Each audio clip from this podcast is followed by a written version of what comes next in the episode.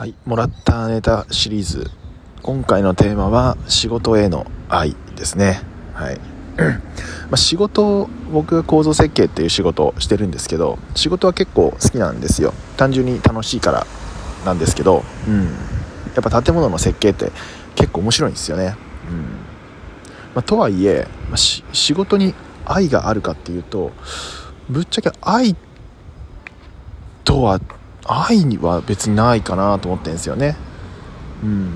なんか今の仕事を愛してるかと言われると別にっていう感じです。好きだけど愛してまではいないかなっていうのが正直なところですね。ただ一方で、まあ、僕らの仕事って建物を作る仕事なんですけどその作った建物自体にはすごい愛情が湧いてるというかまあいろんな人が携わって作った建物っていうのもあるんですけど、まあ、そういうとこには愛情っていうのはすごい感じてますね。